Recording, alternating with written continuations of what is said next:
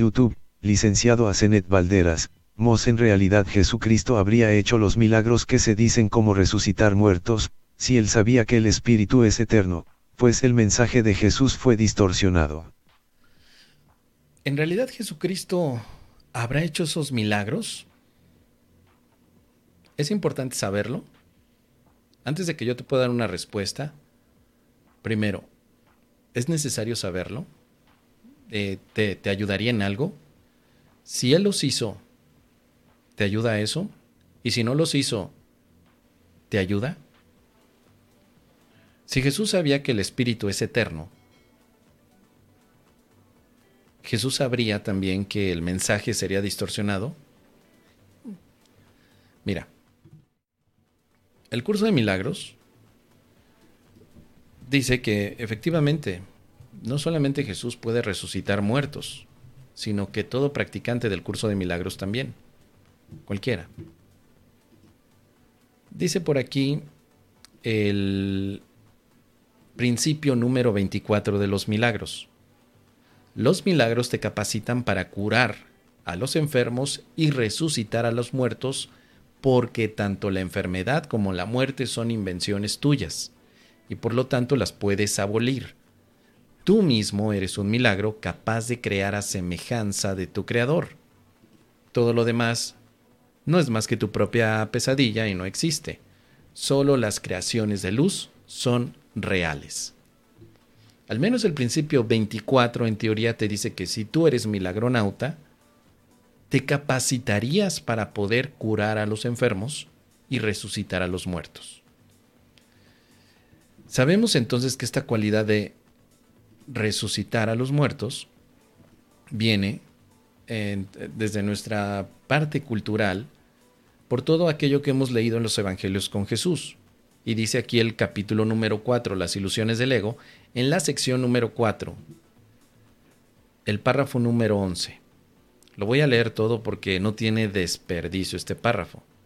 Dice así, yo no ataco a tu ego, trato con tu mente superior, la morada del Espíritu Santo, tanto si estás dormido como si estás despierto, al igual como tu ego trata con tu mente inferior que es hogar. Me mantengo alerta por ti con respecto a esto porque tú estás tan confundido que te resulta imposible reconocer tu propia esperanza. No estoy equivocado, tu mente optará por unirse a la mía y juntos somos invencibles. Tú y tu hermano os uniréis finalmente en mi nombre y vuestra cordura os será restaurada. Resucité a los muertos porque sabía que la vida era un atributo eterno de todo lo que el Dios viviente creó. ¿Por qué crees que habría de ser más difícil para mí inspirar a los desanimados o estabilizar lo inestable? Yo no creo que haya grados de dificultad en los milagros, pero tú sí. Te he llamado y tú responderás. Yo comprendo que los milagros son acontecimientos naturales porque son expresiones de amor. El que yo te llame es tan natural como el que tú me respondas e igualmente inevitable. Así que si vemos que Jesús o la voz que habla en el curso de milagros es Jesús, este Jesús histórico, este que hemos escuchado como aquel gran maestro que además de traer el mensaje, se, se, hizo muy popular porque curaba a los enfermos, resucitó a Lázaro de Betania. Si reconocemos que es esa misma voz la que leemos en el curso de milagros, la respuesta está directa. ¿Sí? Jesús dice, sí, yo resucité a los muertos.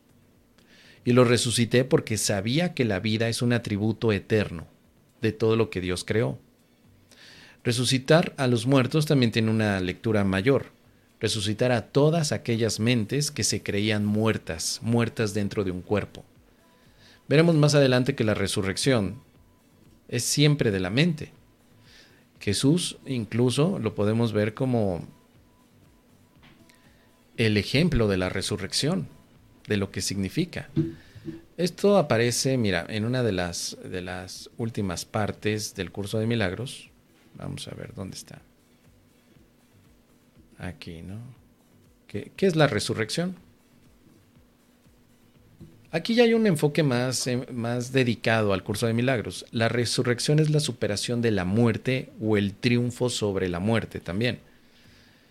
Pero también podemos entender que esta resurrección que vemos en el curso es un redespertar, un renacimiento, un cambio de parecer con respecto al significado del mundo.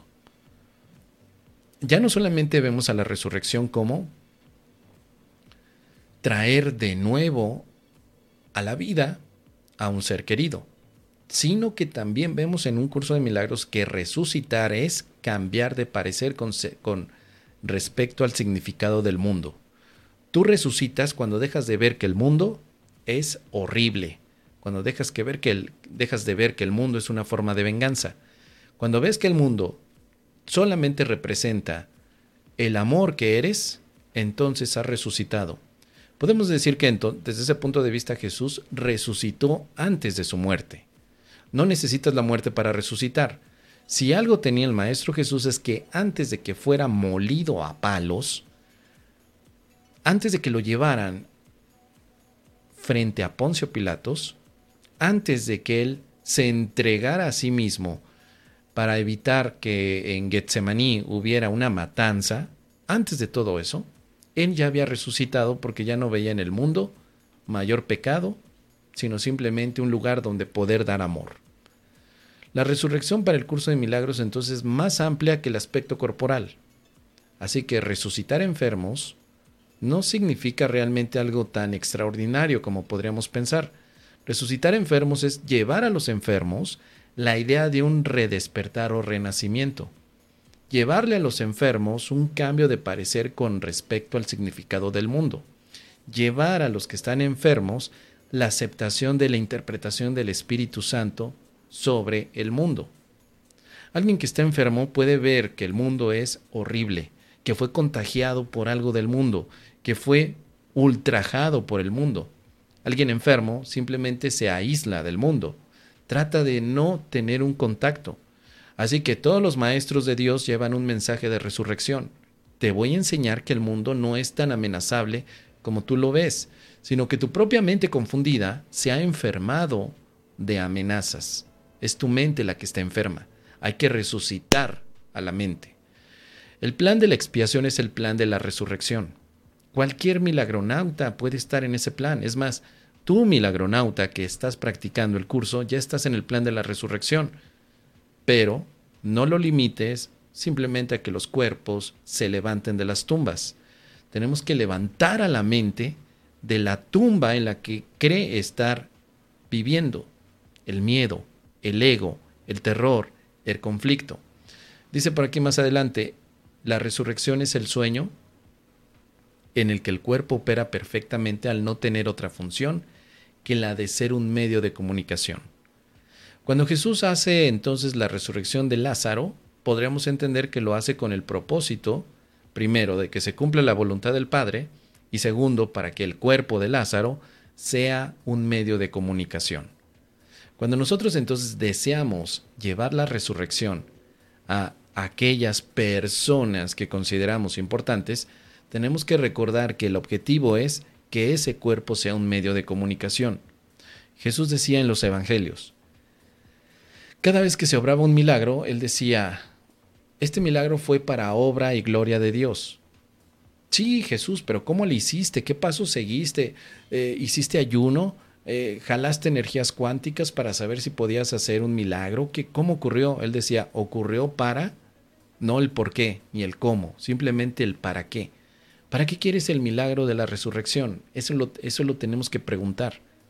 Todos queremos resucitar, pero ¿para qué? Y la respuesta es para cambiar de parecer con respecto al mundo, para aceptar la interpretación del Espíritu Santo y para terminar con el sueño de aflicción.